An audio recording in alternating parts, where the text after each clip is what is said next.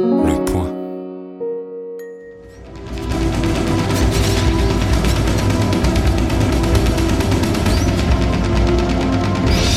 Accepter un personnage comme Vercingétorix pour un acteur, c'est un rêve, c'est génial. Mais une fois sur le plateau, dès la première semaine de tournage, j'ai compris qu'on allait droit dans le mur, c'était la catastrophe.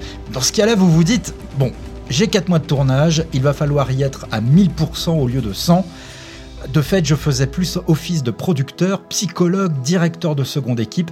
Je ne décrochais jamais. Ce fut mon tournage le plus dur sur un plan psychologique et humain.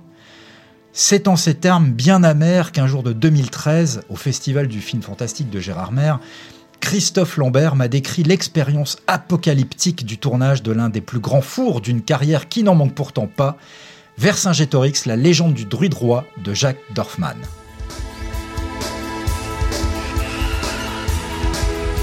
Bienvenue dans Cinécrash saison 3, épisode 2, consacré, comme vous l'avez compris, à Vercingétorix de Jacques Dorfman, l'un des plus grands désastres commerciaux et artistiques du cinéma français. Sorti en France le 24 janvier 2001, soit 7 mois après Gladiator, Vercingétorix fut malheureusement pour lui vendu par son distributeur euh, M6 comme la réponse française au péplum de Ridley Scott. Star du film dans le rôle titre, Christophe Lambert lui rêvait plutôt d'un Braveheart à la française, mais hélas, le résultat cataclysmique de Nullité rapproche davantage le film des pires nanars de l'histoire du cinéma.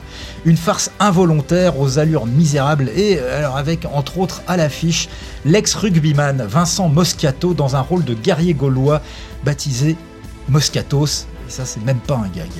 Unanimement conspué, inévitable bide en salle, Vercingétorix net la carrière du producteur-réalisateur Jacques Dorfman, un professionnel pourtant prestigieux du cinéma français, fils du légendaire producteur Robert Dorfman, et qui compte, Jacques Dorfman, donc sur son CV comme producteur des œuvres telles que L'Armée des Ombres, Le Cercle Rouge ou encore La Guerre du Feu. Que s'est-il passé en coulisses? Pourquoi cette production a-t-elle autant dérapé qu'Holiday on Ice, pour reprendre les propres mots de Christophe Lambert en interview 21 ans après sa sortie, Vercingétorix est-il toujours aussi effroyable et irregardable? Vercingétorix, l'épopée d'un désastre made in France, c'est maintenant dans Cinécrash.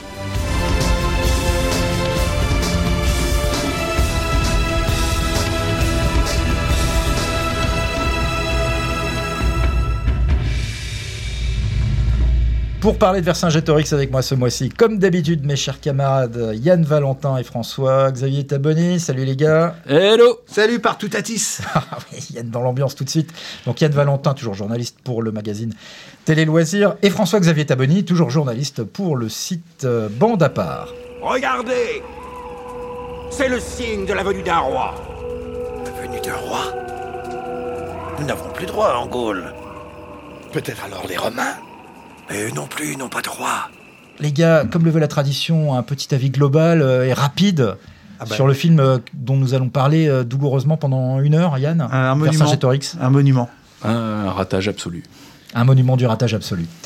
Euh, Yann, euh, je te laisse le, le- le- le pitch. L'honneur du pitch. Voilà, l'honneur du pitch et de, de raconter aux gens quand même ce que raconte Vercingétorix de Jacques Dorfman, puisqu'il y a bien une histoire dans ce film. Nous sommes en 52 avant Jésus-Christ. Toute la Gaule est occupée par les Romains. Toute Non Un irréductible Gaulois moustachu résiste encore et toujours à l'envahisseur romain mené par Jules César. Son nom, c'est Vercingétorix, et ce film raconte son incroyable histoire. Bien, merci euh, Yann. Euh, je n'ai pas précisé en entrée de ce podcast évidemment que euh, il a été réalisé avec l'aide de euh, la documentation du Point et de Stella de Santis euh, dans ce service et l'aide également de David Mikanowski qui nous a fourni quelques billes intéressantes sur les coulisses du film. Et ce podcast est bien évidemment, comme d'habitude, réalisé par notre euh, couteau suisse génial, démentiel, mais tellement timide qu'on entend rarement dans cette émission. Et pourtant, Dieu sait que sa parole porte dans le monde du podcast. Il s'agit bien évidemment de Quentin. Salut Quentin. Je ne suis qu'un pauvre barde. En fait, mes finances étant très éprouvées, cela m'arrangerait d'offrir mes services. Bien, alors, il existe déjà une abondante hein, documentation sur euh, la catastrophe euh, Vercingétorix.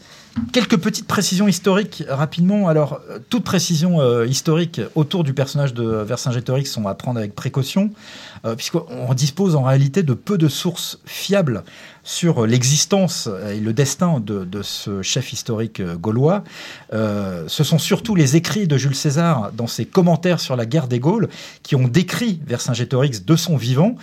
Toutes les autres informations, si j'ai bien compris, hein, euh, au sujet du personnage, proviennent d'auteurs qui ont écrit bien après euh, les faits et bien après euh, euh, la mort de Vercingétorix. Et donc Vercingétorix, c'est ce chef de guerre qui a réussi l'union des tribus gauloises contre Jules César, hein, donc les Carnutes, les Éduins, les Arvernes. Et donc Vercingétorix a réuni toutes ces tribus rivales à l'occasion de la bataille de Gergovie en 52 avant Jésus-Christ. Vercingétorix a fini par rendre les armes trois mois plus tard après la bataille d'Alésia, euh, qu'il a perdue face aux troupes de César, et il est mort, il serait mort en captivité dans les geôles romaines, dans des circonstances qui là aussi font toujours débat chez les historiens. Tout ça pour dire que le film de Jacques Dorfman, qui a pourtant été écrit avec le concours d'une historienne du CNRS, a aussi été critiqué, en dehors de, ces euh, immenses défauts cinématographiques, pour ses nombreuses approximations historiques, euh, alors que ce soit dans l'image d'Épinal euh, des fiers gaulois qui combattent uniformément les horribles romains, euh, ou la conception des armures, des casques, des coiffures. On va pas s'attarder là-dessus dans le podcast de ce mois-ci. Je renvoie pour tout l'aspect historique de Vercingétorix à un podcast que j'ai repéré qui est très intéressant, qui s'appelle Histoire appliquée et qui dans son émission du 13 juin 2020 euh, est consacré à Vercingétorix dont il démonte toutes les erreurs. Donc revenons au film en lui-même. Euh, François-Xavier Taboni, Vercingétorix, c'est un projet. Donc le film est sorti début 2001, mais c'est un projet qui remonte euh, d'assez longue date et c'est un, projet qui était assez cher visiblement à Jacques Dorfman, euh, son réalisateur, producteur. Oui, puisqu'il voulait déjà le tourner dans le courant des années euh, 90, euh, l'expliquait-il à, à Sofilm. Et en fait, il devait le tourner avec Guillaume Depardieu et Gérard Depardieu, qui aurait incarné donc le père de, de Vercingétorix. Et c'est à ce moment que Guillaume Depardieu, victime d'un accident de moto, ben, ne, ne pouvait plus participer à un film, en- un film de cette, de cette ampleur. Jacques Dorfman, pour les non-cinéphiles qui ne connaissent pas forcément ce réalisateur, c'est quand même pas n'importe qui. Même si euh, Vercingétorix c'est seulement son troisième long métrage comme réalisateur, c'est quand même un producteur de renom, euh, même presque de légende, on peut dire. Oui, puisqu'il avait travaillé, il avait commencé à, tra- à travailler avec son père euh, Robert Dorfman. Il a notamment produit, euh, comme tu le disais au début, euh, Jean-Pierre Melville. Il a aussi produit dans un registre très différent Maurice Pialat. Enfin, c'était vraiment un producteur incontournable du, du cinéma français. Il a produit oui, donc La Guerre du Feu, qui est l'exemple même du film en costume Ouais. qui a, qui a fonctionné, qui a eu un, un grand succès, un grand succès populaire. Et c'était aussi un réalisateur à succès, puisque le, le Palanquin des larmes, son premier film, avait fait presque presque un million d'entrées à l'époque en, en salle, C'est sorti en 87. 87 ou 88. 87, hein. 88. 88. Je l'ai pas vu, ce film-là, tu l'as vu toi Yann Euh, ouais, j'ai- c'est aussi mauvais euh, au niveau de la mise en scène, c'est aussi rien que Vercingétorix. Ouais. Pourtant, il avait été accueilli plutôt favorablement par la Plutôt critique, hein, l'époque. positivement, euh, de de même que son deuxième film Agaguk avec euh, Lou Diamond Phillips, que- qui est une, une épopée euh, inuite euh, Ah ouais.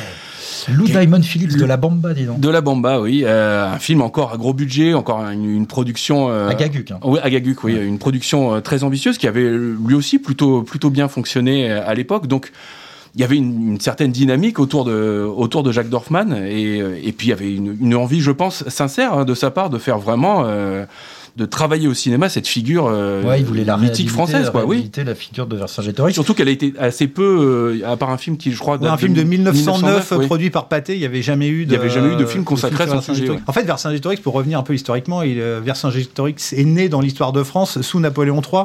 Avant, euh, tout, le monde avait, tout le monde avait complètement oublié ce chef de guerre gaulois euh, qui s'était pris une branlée par Jules C'est César. un euh, gros loser en fait. Oui, c'est un méga loser. Hein. C'est trois mois. Il a, il a tenu tête trois mois à Jules César.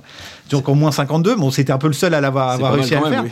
Mais euh, voilà, donc en fait, c'est c'est quasiment un objet de propagande euh, à la fois impérial euh, Napoléon III et pendant la guerre de 70 contre les Allemands. C'est à partir de ce moment-là que le mythe Vercingétorix est né et que c'est devenu euh, une espèce de culte de, du premier euh, français gaulois Qui déjà. a uni différents. Oui, voilà. Et en plus, déjà, t'as qui constitué le socle de la. Ouais, de la nation, c'est la quasiment future le nation premier, française. euh, le premier à avoir euh, dire, Unifié. la Gaule, alors que c'est absolument pas vrai. hein. Il a unifié quelques clans gaulois parce qu'ils passaient tous leur temps euh, à se foutre sur la gueule. parce qu'en plus, pour revenir historiquement un tout petit peu, les Gaulois, ils s'appelaient pas Gaulois eux-mêmes. Les Gaulois, c'est le nom que donnaient les Romains aux Celtes, en gros, euh, qui habitaient euh, bah, au-delà de- des Alpes. Tu avais donc les Gaulois, et tu avais à la fois le- le- ce qu'il y avait en France, tu avais les, en Helvétie, en Alors, Suisse. Heureusement que j'ai dit qu'on parlerait pas trop Et en Bretagne, non mais je veux dire, le, terme gaulois, c'est un terme qui est romain, qui n'est pas du tout. Les Gaulois s'appelaient pas eux-mêmes Gaulois, quoi. C'est juste un terme un peu générique qui est accepté maintenant. Et donc, c'est en travaillant avec euh, une l'historienne dont tu parlais tout à l'heure, qui s'appelle Anne de ça.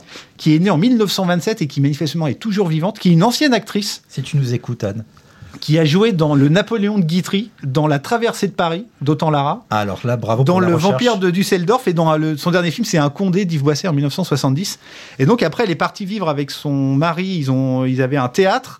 Et en 1975 elle décide de reprendre ses études et donc elle fait donc elle, passe un DEA d'histoire de l'art et d'archéologie et elle devient une spécialiste euh, de l'histoire gallo-romaine Étonnant comme et parcours. je pense que c'est euh, en la rencontrant euh, que Jacques Dorfman a décidé de faire Vercingétorix en découvrant que elle lui a dû lui expliquer que les Gaulois c'était pas que des gros abrutis barbares euh, chevelus qui hurlaient, c'était il y a un vrai peuple avec une vraie culture et tout. Et en même temps, il faut et l'autre élément qui est quelque part hyper important dans la genèse de Vercingétorix, c'est la- l'amour du rugby de Jacques Dorfman parce que il est en fait il est devenu il était très ami avec une légende du rugby des années 80 qui s'appelle Jean-Pierre Rive et il, a, il faisait du rugby ensemble carrément. Il a joué un peu au rugby à Toulouse, euh, Jacques Dorfman. Et c'est en côtoyant un peu l'esprit rugby avec euh, donc euh, ces mecs-là qu'il a aussi eu envie de faire un film avec Jean-Pierre Yves. C'était vraiment un de ses meilleurs amis. Et Jean-Pierre Yves, qui est devenu un peu sculpteur, un peu acteur aussi, c'est un premier rugbyman, un des premiers rugbyman ultra connu qui est devenu euh, ça sculpteur acteur qui sortit changé un peu, d'univers, euh, ouais, qui a changé, qui a changé d'univers C'est quand même euh, à l'arrivée l'une des pires idées du film, hein, d'avoir euh, introduit comme ça euh, trois figures du rugby français. Alors, ok, ça part d'une amitié avec Jean-Pierre Rive, mais après, je, je, je comprendre qu'il s'était dit aussi qu'il y avait une sorte de logique à faire incarner des gros, des grands guerriers euh, gaulois euh, Ouais, c'est ça, par dis, des fait, gros rugbyman. qui le- représentait cet esprit Voilà, il gaulois. a, il a retrouvé Bon, le- l'esprit gaulois dans ouais, la culture rugby et donc C'est assez Denis- limité comme Ces réflexion. deux quand autres rugbyman qui sont pourtant à leur- époque étaient euh, vraiment ultra connus, c'est qui est Denis Oui. Charvet qui était un mec qui a fait la première finale, qui a joué dans la première finale de la Coupe du Monde de rugby euh, avec l'équipe de France, qui lui aussi rêvait de faire du, euh, du cinéma et qui a fait du cinéma en même temps que sa carrière de rugbyman, donc avec des films absolument dégueulasses. euh, il avait euh, joué une espèce de comédie romantique. euh, Enfin bon, il a joué aussi dans un film de Lelouch. Donc lui aussi, il avait des prétentions euh, artistiques et Moscato aussi qui jouait Vincent Moscato, Vincent Moscato. qui était aussi rugbyman dans la même période. Ils ont tous joué dans l'équipe de France. hein, euh. Et euh, lui aussi a fait du théâtre, est devenu acteur. En fait, c'est ces trois-là euh, qui sont greffés euh, dans le film. Et même Dorfman a réussi à euh, promulguer, à promouvoir euh, Denis Charvet comme producteur exécutif du film. Quoi. Ouais, enfin, promouvoir. Est-ce que il c'était a quand même soutiré quelques, quelques sous. euh, Quelques oui, sesterces. ouais, quelques sesterces. euh, je suis pas certain qu'il les ait récupérés. Nous voulons Vercingétorix comme chef? Sénateur, nous vous demandons d'élire Vercingétorix chef des Arbères. Alors en dehors de cet aspect un peu loufoque euh, de la présence au générique euh, de trois figures du rugby français, euh, en dehors de ça, il y avait de quoi quand même en effet être accueillir avec plus ou moins de bienveillance un projet Vercingétorix puisque enfin, le script était co-signé par Dorfman et un certain Rospo Pallenberg que les cinéphiles connaissent bien. Et oui, c'était le, le scénariste attitré pendant un moment de John Boorman. Il a notamment écrit euh, Excalibur pour lui. On a même dit que il avait travaillé à certaines scènes, enfin à la réalisation carrément de certaines scènes de l'exorciste, euh, euh, l'exorciste de Africaine. non de De deuxième. justement Ah, euh, oui, l'hérétique. Il avait aidé à la production du film aussi, donc c'est une figure respectée. Puis il y a aussi euh, Norman Spinrad, le, le célèbre écrivain de science-fiction, qui est aussi co-crédité euh, au générique. Moi, je, je pense qu'on sent un peu l'influence de Rospo euh, Pallenberg dans le côté justement druidique, mystique, même dès les premiers plans du film que, que Yann adore, avec la- la- le plan sur le soleil, euh, cette, cette Une ambiance petite très... vibe Excalibur. Oui, euh, voilà, euh, mal digéré, mais euh, je, pense que ce, ce sont les traces de, de Rospo Pallenberg dans le, le scénario du film. Et de un peu Norman Spinrad aussi, quoi, qui est quand même un grand auteur de science-fiction. SF, oui. Norm- Norman Spinrad, il s'est barré après la 13e version du scénario, dont il était très très fier, qui a été elle-même remaniée, et il en a fait un livre qui s'appelle The Druid King, sorti en 2003, qui n'a jamais été traduit en français. Ça- ça- excellent. Et donc euh, voilà, c'est- déjà, y a, tu sens qu'il y a un truc qui va pas dans le, dans le film Oui, tout de mais tu- suite. tu veux y croire quand même parce que aussi au générique, il y a quand même, alors à côté des rugbyman, hein, mais dans les rôles principaux, tu as quand même Klaus Maria Brandauer euh, dans le rôle de Jules César, euh, Max von Sydow dans le rôle du Oh druide, là là. euh, j'ai oublié son nom. Gutuar. Voilà, Gutuar. Radar, Gutuar. L'archi, l'archi L'archidruide. L'archidruide, oui, attention. Gutuar. Euh, et puis bon, Inès Sastre, ça mange pas de pain dans le rôle de- du grand amour de euh, Vercingétorix. Et là aussi, Le grand amour belge, apparemment, normalement, Avec dans l'histoire. oui. très très fort Ah, accent c'est espagnol euh, dans le film. Qu'est-ce que ça veut dire, ça? Tu étais déjà, tu es encore, et tu seras toujours. Le chef des grands guerriers. On le disait tout à l'heure, François-Xavier, Vercingétorix est un projet de longue date pour Jacques Dorfman, euh, qui a tenté de monter le projet pendant dix ans avant que les caméras ne tournent en Bulgarie.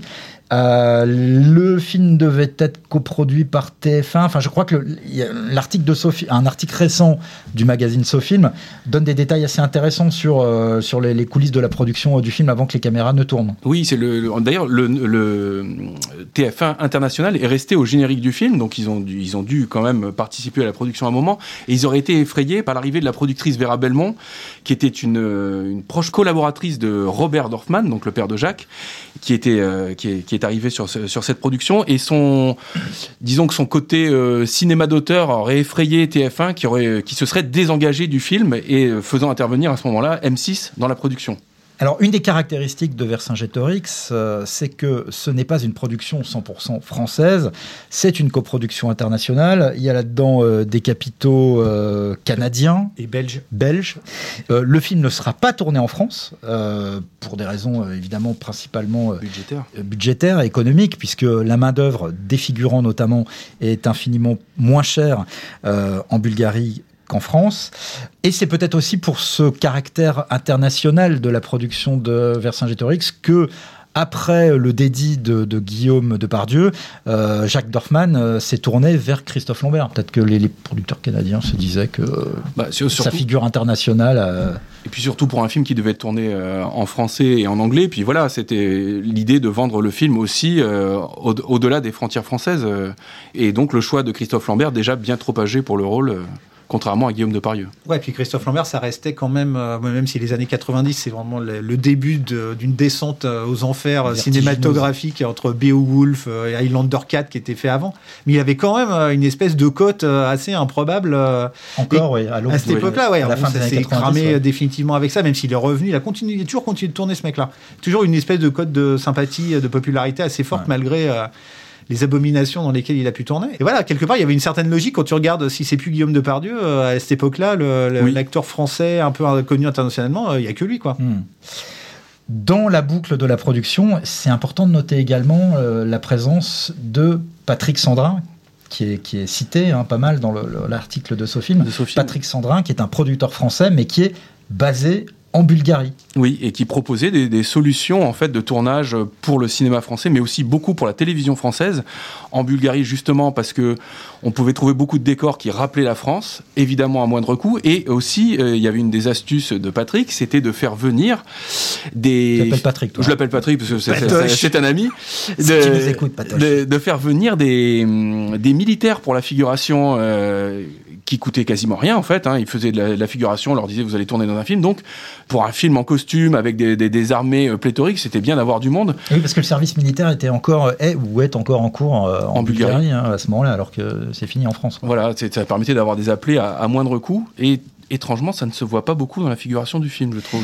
Ouais, d'ailleurs visuellement, ça on reviendra dessus aussi euh, tout à l'heure, le film est quand même euh, très très pauvre, alors qu'il bénéficie d'un budget. Alors les, les chiffres sur le budget de Vercingétorix, ils varient selon les sources. Vincent Moscato, euh, dans, dans un de ses podcasts euh, sur, sur RMC, a, a avancé la somme de 80 millions de francs de l'époque. Ouais, c'est ça, en fait. C'est ce que j'avais entendu hein. aussi, C'est ouais. le. euh, ouais, non, non, il y a un chiffre Mais un peu, sauf que lui euh, dit, mais sauf que lui dit sur place, on n'en a pas vu vraiment euh, l'ombre de la queue du, de quoi que ce soit, quoi. Oui, après, c'est le, un des, aussi un des gros, gros problèmes du film, c'est que tu te demandes tout le temps où est la thune, quoi. Mais, euh, mais oui, non, mais le- c'est tout le monde arrive sur le, le budget de euh, 15 millions d'euros, qui déjà, même pour l'époque, est quand même assez, euh, assez considérable. Et donc, et le tournage, il commence à l'été 99 et il commence par un drame. Il commence par la mort du père de Jacques Dorfman. Et c'est à partir de là que euh, le, le tournage part en vrille tout de suite parce qu'il se remet absolument pas de la mort de son père en plein début du tournage. Tu fais bien de mentionner, Yann, le drame personnel euh, que vit Jacques Dorfman au moment où il commence le tournage de euh, Vercingétorix. Alors moi j'ai noté comme, euh, comme date, ça c'est une info que j'ai lue dans un article de première, le tournage a eu lieu entre le 16 août et le 30 octobre 1999. Et donc en effet, euh, ça commence euh, très très mal pour Jacques Dorfman. On va y revenir là-dessus sur ce, cet alcoolisme. Bon, c'est une info qui a été qui est notoire hein, maintenant, qui a été euh, dite et redite notamment par euh, Christophe Lambert dans ses interviews euh, au sujet du film. Mais c'est pas les seuls problèmes de logistique et d'organisation que rencontre le film. Je- là encore, hein, l'article de ce film donne quelques infos là-dessus. Le tournage dans la région de Sofia a été calamiteux à plus d'un titre. Oui, des, il y a eu des Chaotique. chaotique. Il y a eu des problèmes avec les, les autorités bulgares qui voulaient rentrer en production, qui apparemment vexés ont fait bloquer euh, une partie des camions, euh, euh, stoppant net le tournage à certains moments. Et puis, bah, je- pense que la, figuration, la figuration bulgare, et ça se voit souvent à l'écran, n'est pas forcément, n'a pas l'air très concernée parce que par ce qui se passe ou n'a pas l'air de comprendre tout ce qui se passe. Ça fait partie des, des, problèmes, des problèmes du film. Et puis le- les choix de costumes. Euh, euh, Jacques Dorfman se, se le reproche lui-même dans, dans, dans ce papier de ce film. Il dit qu'il a voulu trop en faire sur le film, c'est-à-dire qu'il était réalisateur, producteur, co-scénariste, et euh, il a dû faire des choix lui-même un peu en débit du bon sens. Il avoue à demi-mot quand même qu'il s'est peut-être un peu trompé sur les costumes, euh, sur, euh, sur certaines choses. Et pour moi, les costumes, enfin. Si on devait faire une gradation euh, dans l'horreur euh, du film, les, les plaids que portent les Gaulois, dans l'horreur. les, Ouais. les, les plaids que portent les Gaulois, c'est absolument, euh, c'est absolument atroce. hein. Les, casques, Les casques, les casques à cornes et les casques avec des plumes et tout, la machin là, avec des ailes, tout ça, ça n'a jamais existé. Ouais. On y reviendra tout à l'heure quand on, Jamais euh, existé. quand on parle du film en lui-même. Mais pour moi, le, le, pour moi, le vrai gros gros problème du tournage du film et du film en général, c'est l'idée complètement saugrenue et qui manifestement est arrivée vraiment à deux semaines avant le début du tournage, ou en tout cas annoncé aux acteurs, de tourner en français et en anglais. Donc en gros, ça divise tout en deux. Ils Donc, ont été prévenus au dernier moment. Au euh. tout dernier moment. Et, euh, et bah, en fait, euh, ce que disait le Stéphane Ivanov, le directeur de la photo, tu multipliais tout le temps par deux, quoi. Ça, donc le temps de préparation. D'où des retards énormes. Oui, donc ils ont ils y passaient, ils faisaient 24 heures de suite de tournage. Ça, donc oui. résultat, plein de- de- d'accidents évités, de cascadeurs qui se pètent la gueule, euh, des chevaux hyper mal soignés. Enfin bon, c'était. euh, Oui, c'est ça, c'est euh, Yanis Baraban qui joue le rôle de Litavix dans le film, qui raconte dans ce film justement cette anecdote sur un- une plaie ouverte qu'il a découvert sur un moment sur un cheval qu'on a tenté de, de cacher avec la selle du cheval. Quoi. Ouais, ouais, et Ça- puis euh, pareil. c'est des euh, trucs ahurissants. Et. Moscato euh, aussi qui raconte comme bon la- l'alcool coulait vraiment à flot mais vraiment vraiment vraiment pour tout le monde et que il faisait que des conneries et tout et donc il- à un moment il lance une lance euh, ou un projectile en plein milieu d'une scène ça blesse personne heureusement à un moment il fait il essaye de faire des cascades il décide de faire des cascades lui-même euh, et à chaque fois il doit il doit tomber de cheval sur des, euh, des des caisses en carton. Il y arrive jamais. Enfin bon c'est il y a une espèce d'amateurisme absolument sidérant. Et au milieu quand même de tout ça T'as quand même deux énormes acteurs euh, de l'époque qui sont Kla- Klaus Maria Brandauer et Max von Sydow qui ont dû, mais dans la tête des mecs, mais qu'est-ce qui Qu'est-ce que je fais là? Qu'est-ce quoi? que c'est que ce truc? D'ailleurs, Max von Sydow a l'air régulièrement désabusé dans le film. Bon, il en a, il a collectionné les navires, il a Oui. une filmographie fabuleuse, mais euh, Pour revenir à l'alcoolisme euh, sur le tournage de Jacques Dorfman, donc qui se, qui se réfugie vraiment dans l'alcool euh, parce qu'il est, bon, on peut évidemment le comprendre, ravagé par la mort de son père. Euh, Christophe Lambert, donc j'ai dit tout à l'heure, c'est assez euh, longuement confié sur, sur ce, ce gros problème hein, du tournage. Je cite un de ses souvenirs parmi d'autres. Quand le réalisateur arrive déjà bien attaqué à 8 heures du matin et qu'à 15 heures il est écroulé sous comme une vache au milieu des figurants et qu'il hurle Fin de tournage ça devient ingérable.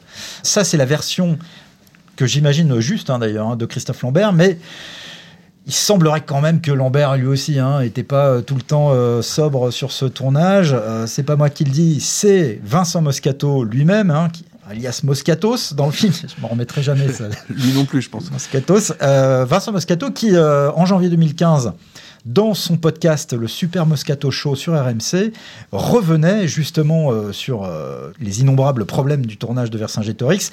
Et donc sa version hein, à Moscato, elle est quand même un petit peu différente de Lambert. Dans l'extrait qu'on va écouter, euh, Vincent Moscato évoque d'abord, dans un premier temps, les projections de presse apocalyptique de Vercingétorix. Puis vers la fin de l'extrait, écoutez bien, euh, parce que c'est pas évident, il y a trois voix qui s'expriment sur ce podcast. Moscato euh, confie son souvenir de Christophe Lambert sur le tournage. Comme euh, Denis avait un peu investi dans le film, il était en coproduction, tout ça, je l'ai vu quand même aux avant-premières. On a fait, tu sais, plein d'avant-premières.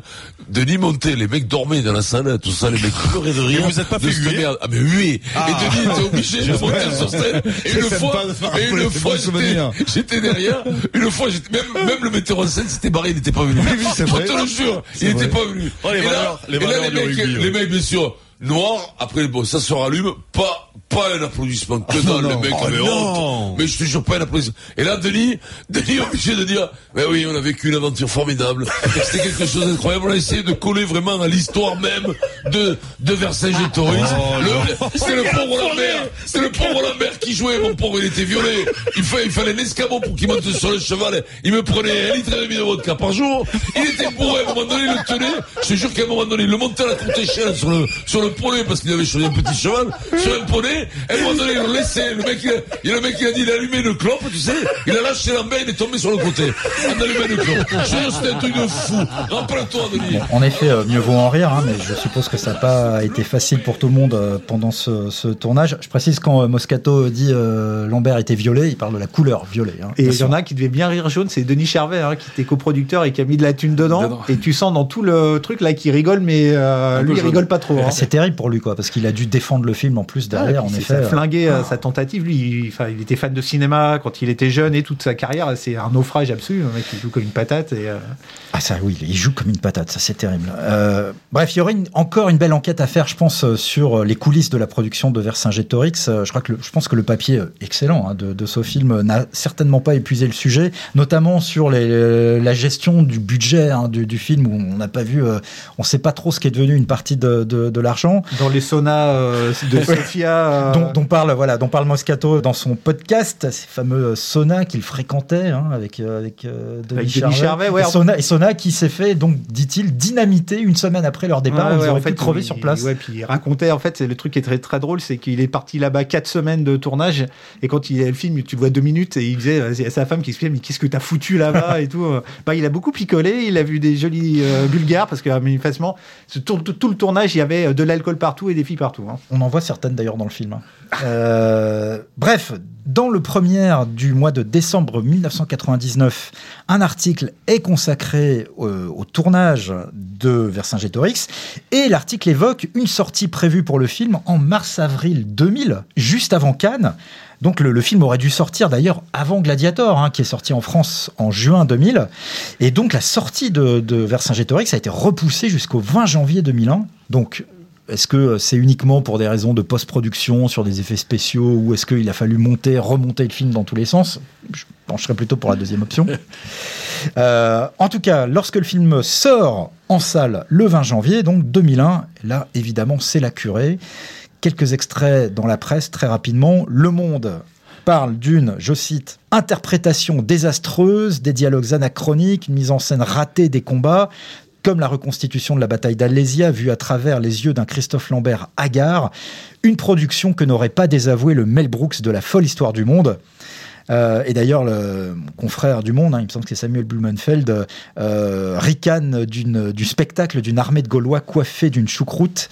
Euh, et l'article d'ailleurs du Monde s'intitulait Vercingétorix et l'énigme des coiffeurs bulgares. Les Échos, lui, va taxer Vercingétorix de superproduction navrante d'emphase et de clichés qui transforment nos ancêtres les Gaulois en guignols.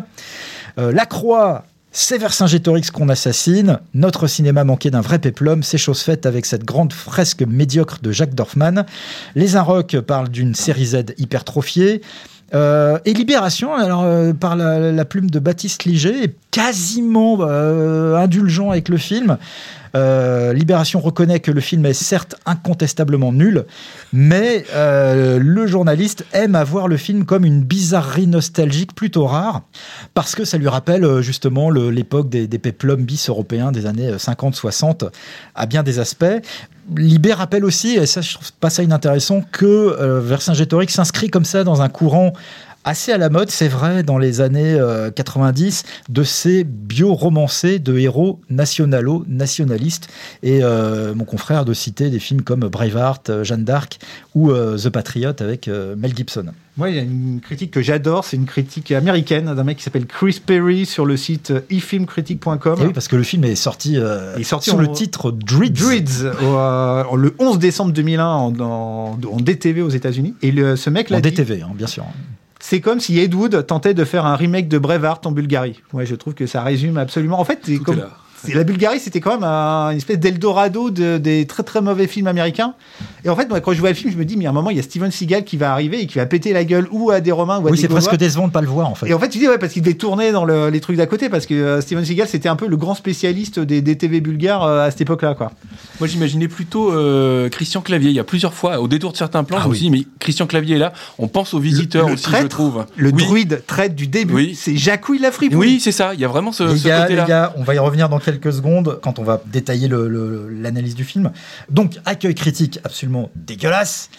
Les entrées du film. Alors, les entrées, elles sont étonnantes. Parce que moi, quand on Ah ouais, l'émission, je me disais, le truc, il a dû faire 30 000 entrées. Non, il en a fait 350 000 pour 300 copies. Je pense quand même qu'ils en attendaient beaucoup. Ah oui, plus, je pense hein. qu'ils en attendaient beaucoup plus, mais c'est quand même, moi, je m'attendais à ce que ce soit beaucoup, beaucoup, beaucoup moins. Mais en fait, manifestement, le film a vraiment décollé, a très, très bien commencé. Et le bouche à oreille, c'était Alésia, quoi. C'était un carnage. Je sais pas trop si à l'arrivée le film s'est rentabilisé ou pas. Alors, Ah, je ne pense pas. vu euh, non, parce qu'il l'importance a eu des exploitations à l'étranger, donc tu vois, donc les différents, Oui. les, les rentrées sur différentes Il aurait fenêtres, fallu que les, que les- ventes vidéo soient bonnes euh, à l'étranger, mais j'ai du mal à y croire.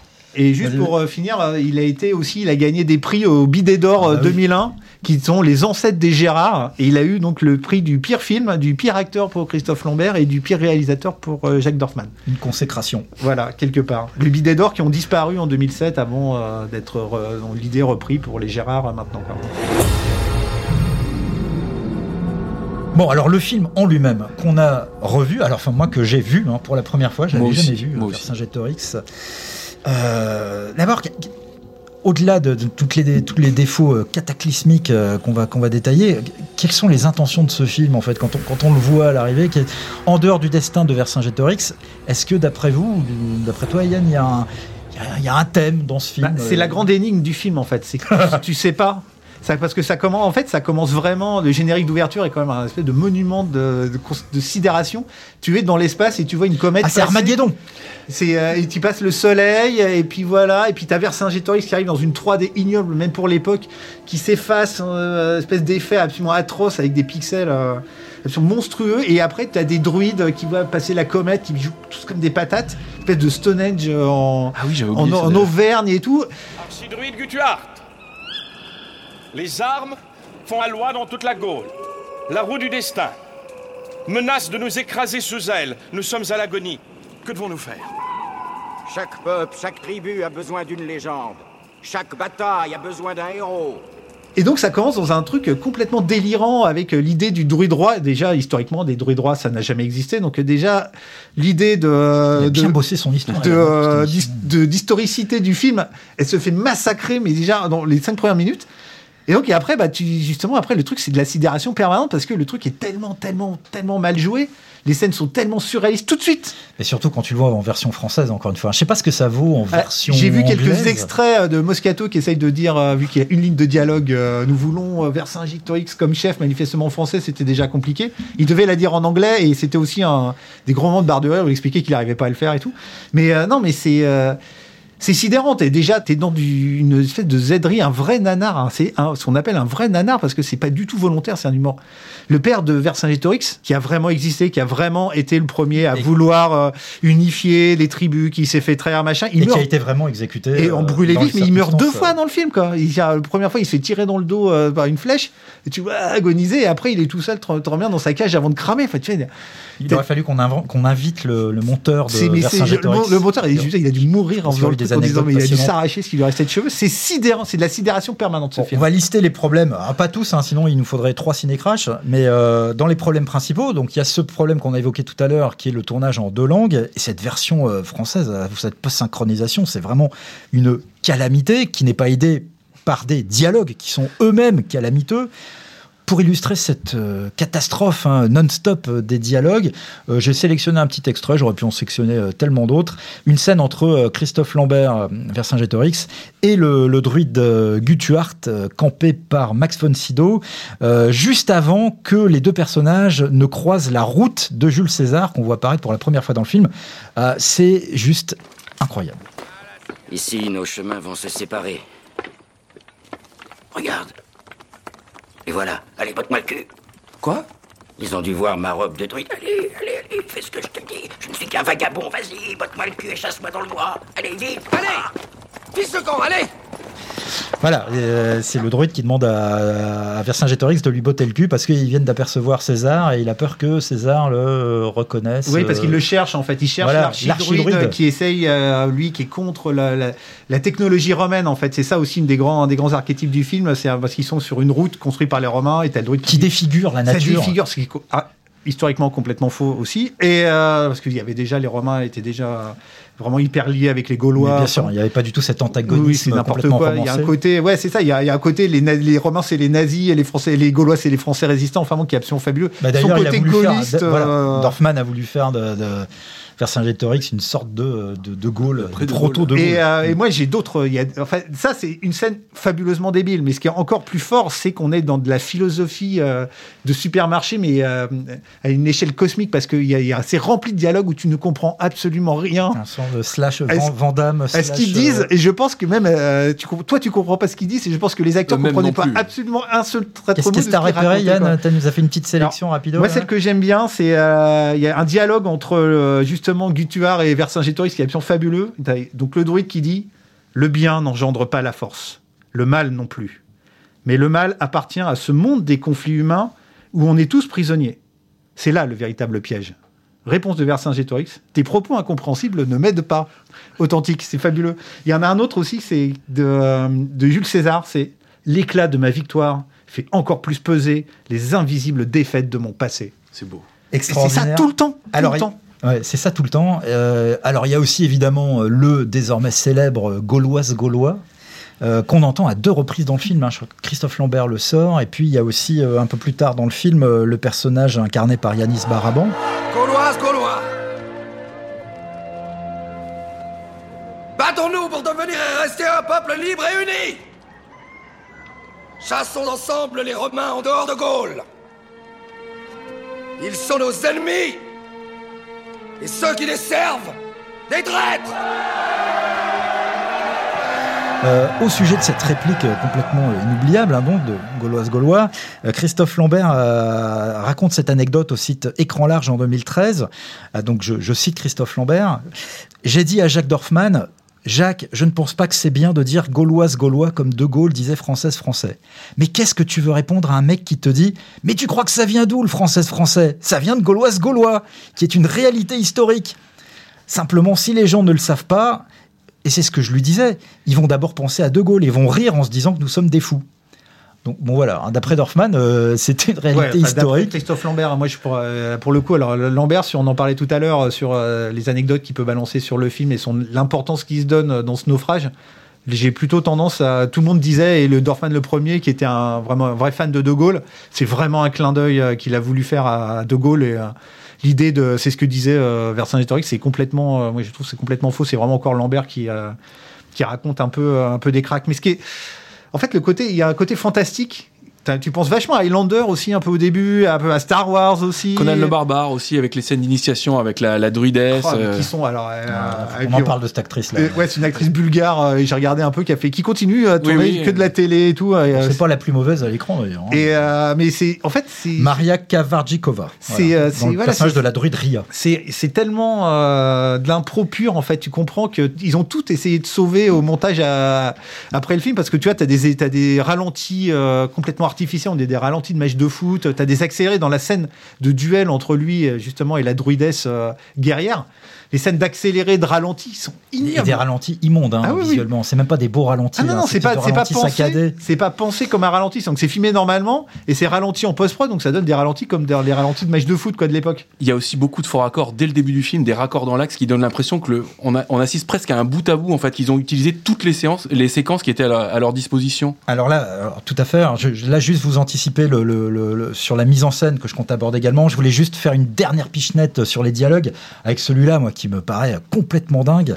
Réplique de Christophe Lambert, euh, qui est en plein débat avec ses camarades euh, gaulois sur euh, les stratégies à mener face à César. Si vous avez compris cette phrase, écrivez à Cinécrash. Euh, on vous enverra comme cadeau euh, bah, le DVD de Vercingétorix. Exactement. Et un week-end sur la côte normande avec Yann Valentin. Je brûlerai Gergovie, ma propre ville, s'il le fallait. Alors défends la ville avec nous. L'assiégé ne peut gagner. À cause de notre stupidité, César arracherait la victoire des mâchoires de la défaite dans lesquelles je le tiens. César arracherait les mâchoires de la défaite, de la victoire. Bon, bref, euh, dès comme ça, il y en a euh, vraiment un bon quintal dans tout le film. Et puis cette post-synchronisation qui, qui, moi, me fait souvent aussi penser à du Mosinor involontaire. Bah tu penses à plein de comédies en fait. Oui. Quand tu vois la bataille de Gergovie, moi quand je l'ai vu, j'ai vu le Monty Python Sacré, Sacré Graal Graal, avec le fait lancer chier de la vache. ouais. Ah le, Ouais. le siège de Gergovie avec le Ouais, ouais. des poules, oui, en Et effet. par le- les- C'est après- sacré Graal. Et euh, les, les meufs qui, qui sont topless. Mais là, c'est- Alors, on est dans la poésie totale. hein. c'est plus ou moins authentique.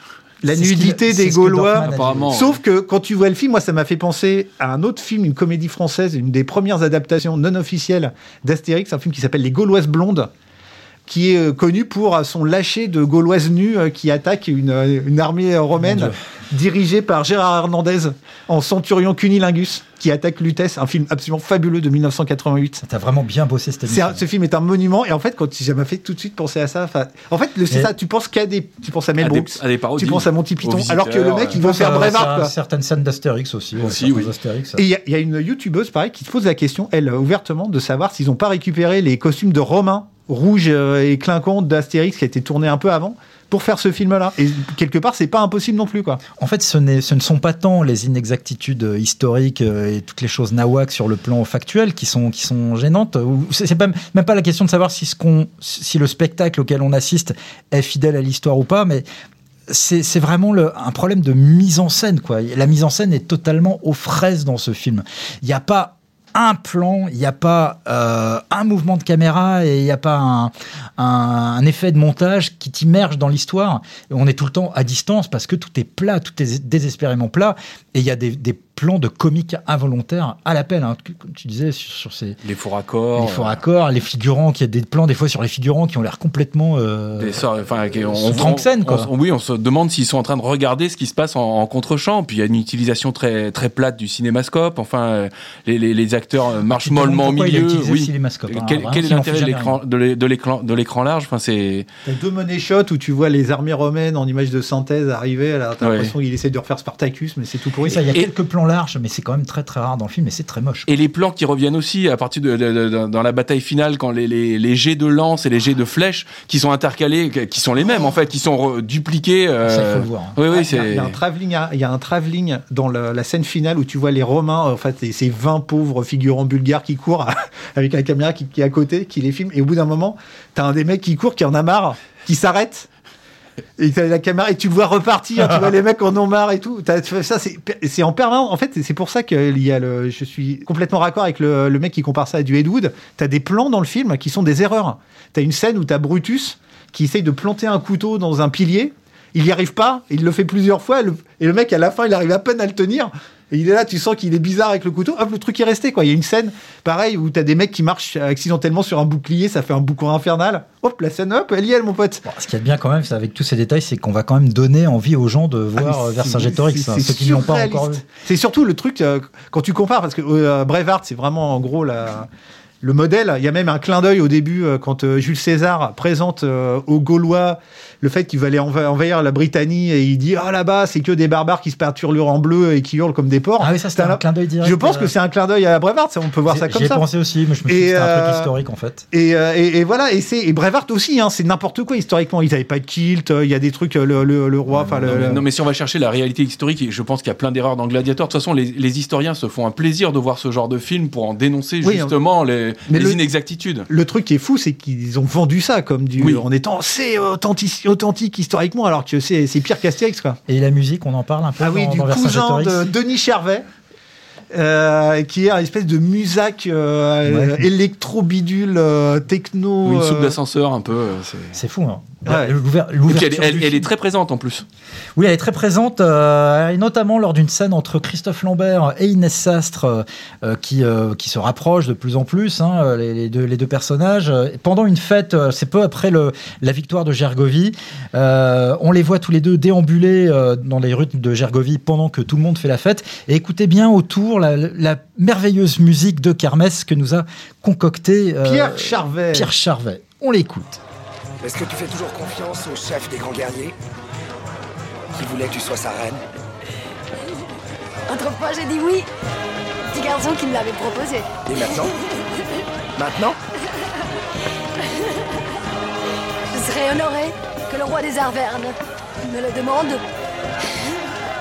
Ils font ça en dansant et on dirait c'est les, Voilà. les sardines de Patrick Sébastien. Oui, c'est ça, c'est du Patrick Sébastien ou Ah, Kazakh Choc euh, ou, euh, ou la- ou une kermesse de- sur la côte basque. Enfin, je sais pas.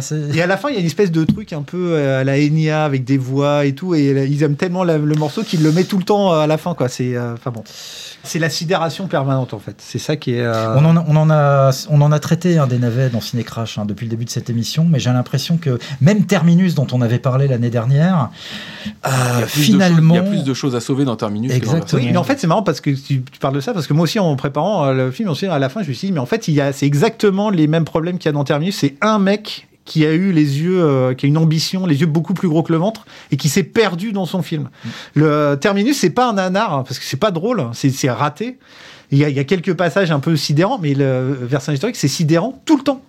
Tout le temps. C'est ce qui est un peu fatigant d'ailleurs quand même. hein, Cette, euh, cette sidération Ouais, permanente deux sur heures. deux Ouais, heures, ouais. c'est euh, J'ai c'est lourd. mater en 3-4 fois, moi, me Oui, reposait un petit peu entre chaque. oui. Parce que, Parce que franchement, tu passes ton temps à te demander, te dire, mais qu'est-ce que c'est que ça? On, que peut même pas dire, contrairement à certains des films qu'on a chroniqués dans Ciné Crash, que donc le film a été depuis réhabilité, qu'il a, qu'il a vieilli un peu comme un bon vin. Il a un euh, mini culte, il a le culte du Ah nanar français. quoi. Oui, Voilà. Mais c'est vraiment en tant que nanar, pas, Oui, au euh, il est 15e pas degré. réhabilité. euh, C'est pas réhabilitable en fait. Comme euh, non, c'est impossible. C'est juste un naufrage, un tel naufrage permanent. Et ce, qui, euh. et ce qui est triste, c'est qu'il a vraiment coûté euh, sa carrière, enfin, ou sa, sa suite et fin de carrière à, à Jacques Dorfman, hein, bon, qui avait déjà une belle carrière derrière lui, mais on- il n'a plus jamais rien fait, ni en production, ni en, ni Oui. en réalisation, euh, depuis Vercingétorix. Alors que ça n'a pas posé beaucoup de problèmes à Christophe Lambert finalement.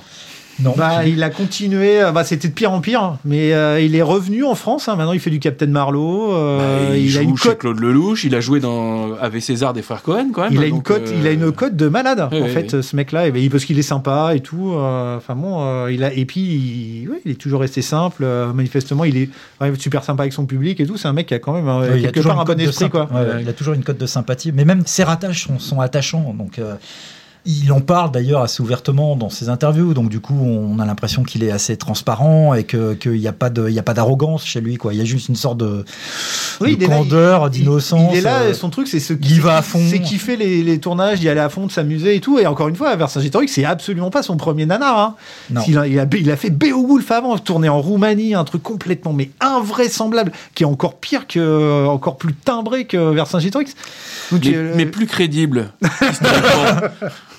et c'est donc c'est absolument voilà. grand critique de cinéma avec nous quand même, François-Xavier. Ah ouais. Bravo. Euh, même c'est le c'est Highlander euh, 3 et 4 là, c'est enfin il a, il a c'était le Bah, grand de- bah, Fortress le, 2. le- le, euh, euh, Highlander 2 déjà est très mauvais aussi. ouais, mais c'est un ratage. euh, Oui. euh, c'est une autre histoire, Highlander 2. Pour finir, est-ce que Vercingétorix a aussi mis un coup d'arrêt à euh, une ambition de, de péplum à la française? Je ne sais pas si trop si depuis 20 ans on a, on a vu euh, des, des- des projets euh, aussi ambitieux. À part les Astérix. Ouais, mais, mais au sérieux. C'est-à-dire qu'on n'a jamais, on a, on a jamais eu notre gladiateur à nous, quoi, finalement. Je sais plus quand. Alors là, je. euh, Ouais, le- c'est vrai, je prends tout le monde un peu le pacte des loups, je En- sais pas si c'est avant Alors, ou après. c'est sorti avant, quelques sorti jours avant. avant. Avant. Quelques jours avant. Voilà. C'est sorti aussi en janvier 2001, le Pacte oui. des loups. Donc euh, voilà, donc Mais en l'occurrence, le- ça c'est réussi quoi, tu vois. Pour le coup, le Pacte des loups, c'est une vraie œuvre de cinéma, euh, quoi qu'on puisse en dire. Je suis pas non plus ultra fan du film, mais c'est beaucoup plus réussi, euh, ambitieux, En termes de formellement. production, euh, oui. Et je pense pas qu'il devait y avoir beaucoup beaucoup plus de thunes. T'as une vraie, c'est juste que t'as une vision d'un, une vraie Mm. vision d'un mec derrière quoi. Mm. Bien, bon, alors désolé pour tous les gens impliqués dans Vercingétorix, euh, mais bon, on n'est certainement pas les premiers à, à avoir un peu ricané sur le dos de, de ce film, qui est quand même un cas d'école dans le cinéma français. Je vous invite à le découvrir éventuellement si vous ne l'avez pas vu, ce Vercingétorix, la légende du druide roi de Jacques Dorfman. Il est certainement euh, disponible en DVD euh, Blu-ray. En DVD. En DVD, DVD, pardon. Blu-ray, Blu-ray, n'allons Blu-ray pas- 4K Chez, euh, chez Criterion. avec une projection événementielle à venir, Max Linder, Panorama. Euh, donc euh, voilà, Ciné Crash, saison 3, épisode 2, c'est terminé. À moins que, messieurs, vous ayez une dernière chose à ajouter, une dernière sentence à ajouter sur le film. euh, les dieux, les dieux sont parler tombés ou- sur la tête des euh, producteurs du film. hein, c'est tout ce que j'ai à dire. Merveilleux. Ah là, il, a, mis- il a mis la barre très haut. Ouais, non, moi je voulais parler de la, participation du cinéaste Aldo Lado, mais c'est Ah, mais ça, oui. ça- oui, oui, euh, cinéaste italien Oui, de, de, de thriller, euh, qui avait aussi signé un nanar en son temps qui s'appelle L'Humanoïde avec euh, l'acteur de Ah, Richard Kiel. Oui, Richard C'est lui, Et oui, oh, c'est lui. Et qu'est-ce qu'il fait dans euh, Vercingétorix euh, Il est euh, Lado superviseur sur la première équipe, donc je ne sais pas exactement à quoi ça correspond. J'ai vu son nom au détour du générique, j'ai été assez surpris de, C'est de des, le voir c'est impliqué là-dedans. connexions ouf de Dorfman. Avec Oui, le mec, et, de, Ver- avoir, et de euh, Vera Belmont. Max von Sydow et Klaus Maria Brandauer quand même. hein. Mm. C'est- C'était vraiment pas rien. Quoi. Dorfman, c'était vraiment quelqu'un Il faudra d'hyper important. un jour Klaus Maria Brandauer, il est encore vivant. hein, Je, je sais pas je- s'il est je- encore je- vivant. Euh, bref, c'était une info fixe. Euh, Tiens, on a oublié cette Eh ben rubrique voilà, info fixe. ben, dites donc, ben, elle, était là à la fin. Eh oui, hein, euh, en régie, euh, notre ami réalisateur euh, Quentin, hop, hop, hop, euh, hein, tu nous recontacteras. euh, tu nous re- Il est tu nous- consterné, Quentin. tu nous tu nous re- tu nous recon- bon alors je, je, ah, tu nous reconcocteras un jingle info fixe euh, pour la prochaine bon cette fois c'est bel et bien fini pour Ciné Crash saison 3 épisode 2 qui était consacré à Vercingétorix la légende du druide roi de Jacques Dorfman on se retrouve dans un mois avec un film qu'on n'a pas encore choisi mais on va peut-être essayer de remonter un petit on peu le pourrait peut-être essayer euh, d'aller en Amazonie avec euh, des gens, des livreurs, tout ça, dans, dans des camions. Non. Ah Ça se tente, ça, non? C'est quoi ça Avec un cinéaste américain peut-être et Un remake euh, d'un et- film français. de d'Henri-Georges Clouzot Tu vois, en Amazonie avec des camions. avec Bruno avec Kremer ah le oui d'accord ah oui bien sûr sorcereur Putain, oui, le voilà. mec, c'est un de ses films au bout de préférés, 37 hein, indices. Non, je, ça. pensais à Surfroid, moi aussi, d'Hitchcock, tu vois. Donc, euh, Oui, qui se passe en Amazonie avec des camions. donc. Non, ouais. Non, je veux dire, avant que tu me fasses cette proposition, alors, puisqu'il faut tout t'expliquer, voilà. Oh là, putain, qu'est-ce qu'on rame Je voulais dire, avant que tu fasses ta proposition, je me disais qu'on aurait pu éventuellement proposer de faire pour le prochain Ciné Crash sur Froid d'Hitchcock. Donc, c'est ça qu'on va faire. On va appeler les gens à voter pour le prochain Ciné Crash. Nouveau Par dispositif dans contre, l'émission. sur- si on fait sueur froide, le pauvre Quentin va falloir le préparer. C'est 3 heures de podcast, hein, parce qu'il y a 300 000 trucs à dire sur ce film. hein. Non, non, non, il déconne, il déconne bien sûr. Reste là. Donc, soit sur Froid d'Hitchcock, Quentin soit. Sorcerer, le convoi de la peur de William Friedkin. Sur ce, on vous dit au revoir. Merci, messieurs. Bye À bientôt. Merci à tous et à dans un mois.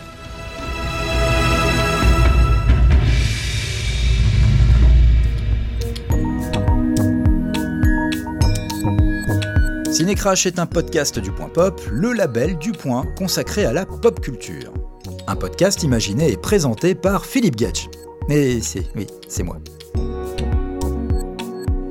Dans chaque épisode, nous décryptons pour vous les échecs les plus catastrophiques de l'histoire du cinéma. Retrouvez tous les épisodes de Cinécrash et l'ensemble des podcasts du Point sur Apple Podcast, Google Podcast, Deezer, Spotify ou votre application de podcast préférée.